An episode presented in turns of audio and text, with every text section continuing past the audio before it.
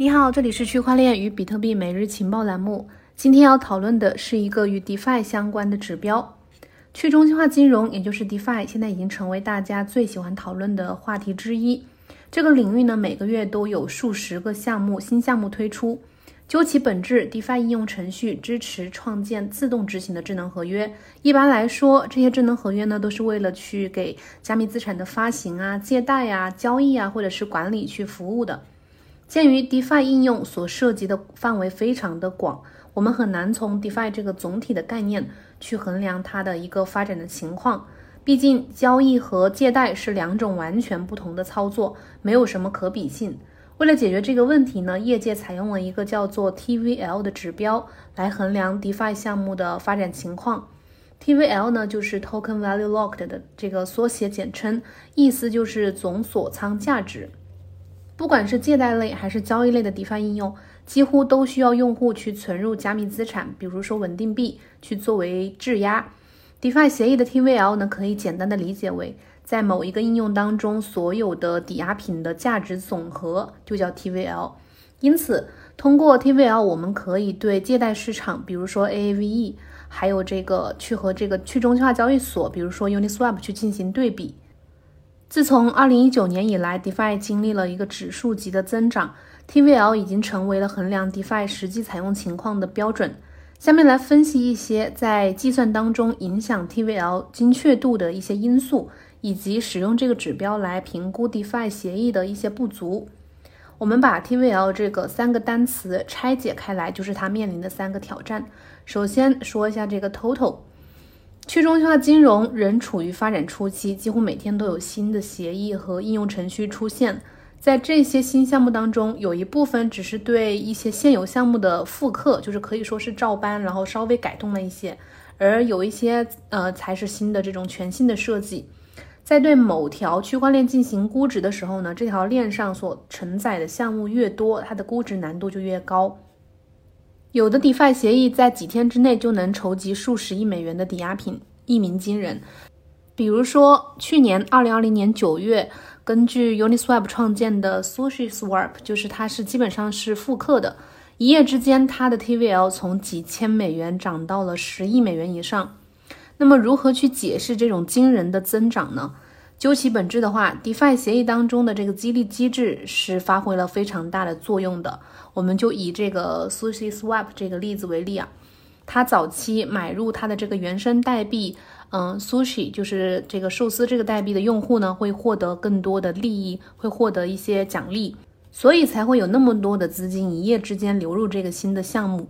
这种的激励机制呢，开了一个先河，可能会被之后的无数的项目去效仿。新项目不断的出现，要实时精确的去追踪某一个区块链上的所有项目的质押总和，几乎是不可能的。这些新协议启动的频率非常的高，自然就会导致呃对 TVL 的这个评估是偏低的。以以太坊为例的话，想要精确的计算以太坊的 TVL，那么数据提供商呢就必须去通过反复的重新评估旧的数据，来计算新的协议和质押。随着新协议的启动越来越快，那么对项目的这个 TVL 的估算也就越来越难以保持准确了。除了新协议发布的问题，另一个问题就是现有协议也可能发生变化。为了把这些变化都纳入到计算当中呢，这些数据提供商可能还必须去监控所有现有协议的新版本和他们的合约部署。比如说，Uniswap 已经是第三次迭代了，每一个版本跟踪的质押资产呢都有有所不同，所以说 Uniswap 的这个 TVL 呢是根据它三个版本的质押总额去计算的，必须分别的去加以评估。然后第二个挑战就是这个 value 这个单词，就是说这个价值层面为什么难以去，就是难有一些困难。DeFi 协议呢，可以支持几乎所有类型的资产做质押。虽然有些协议是限制了它的这个质押类型的，比如它是固定只支持某几个资产，但有些协议是没有去限制的。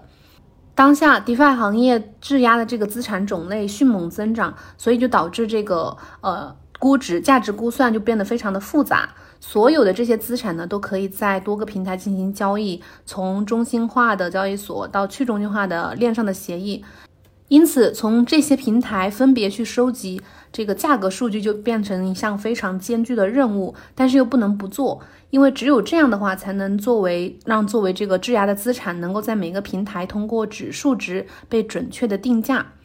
虽然说这个呃数据提供商从所有的交易所去生成了这个指数值，但是其实也很难按照收集到的这个表面价值来计算所有的数据。就像我们去计算这个加密资产的市值的问题一样，DeFi 流动池当中的定价数据是有被操纵的可能的，这最终呢就会破坏这个价值评估的准确性。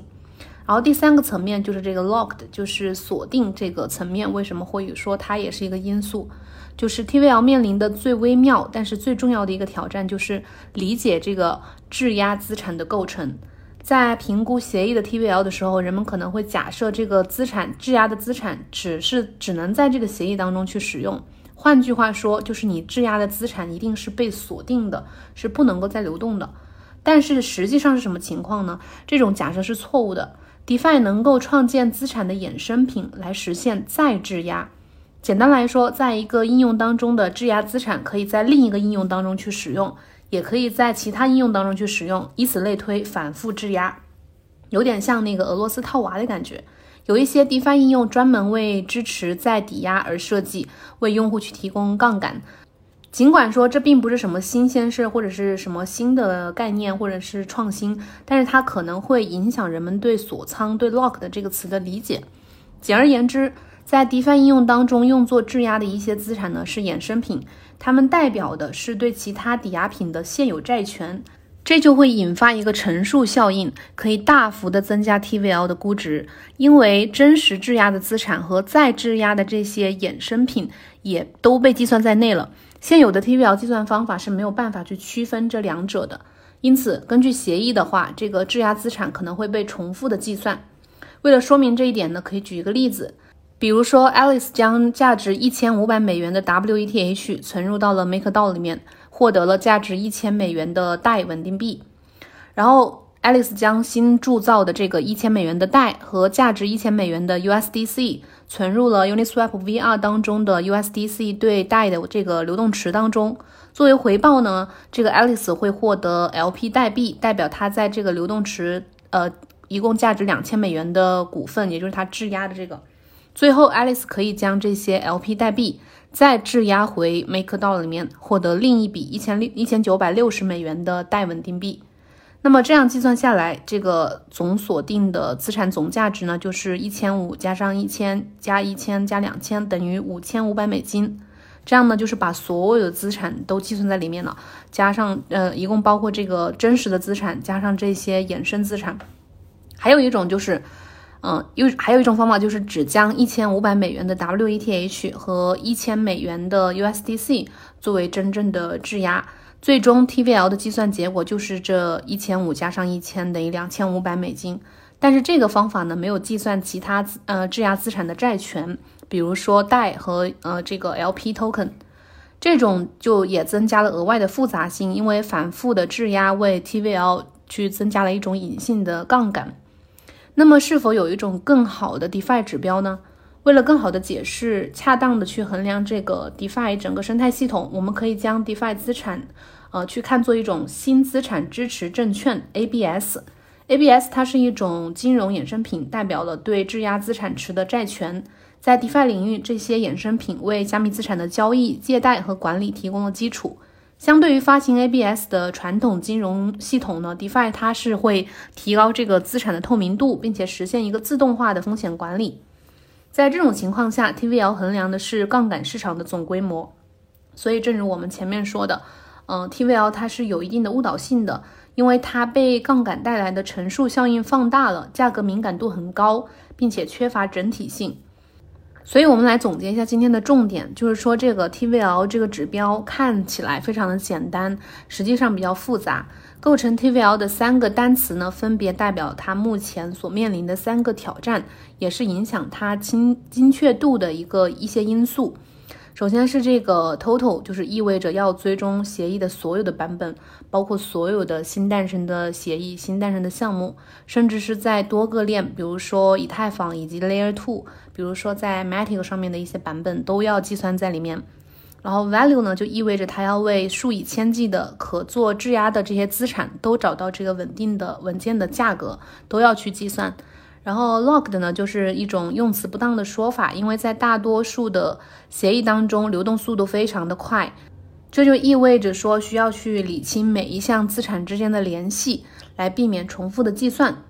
所以说，DeFi 行业呢，它需要去融合更好的方法来衡量它的这个。呃，应用和生态的发展，我们可以期待有更好的指标出现。好了，以上就是我们今天节目的全部内容，谢谢收听。呃，如果有需要学习的话，可以添加情报局助理 OKSW 零幺零进入官方社群获取新人学习福利。我们今天节目就到这里，拜拜。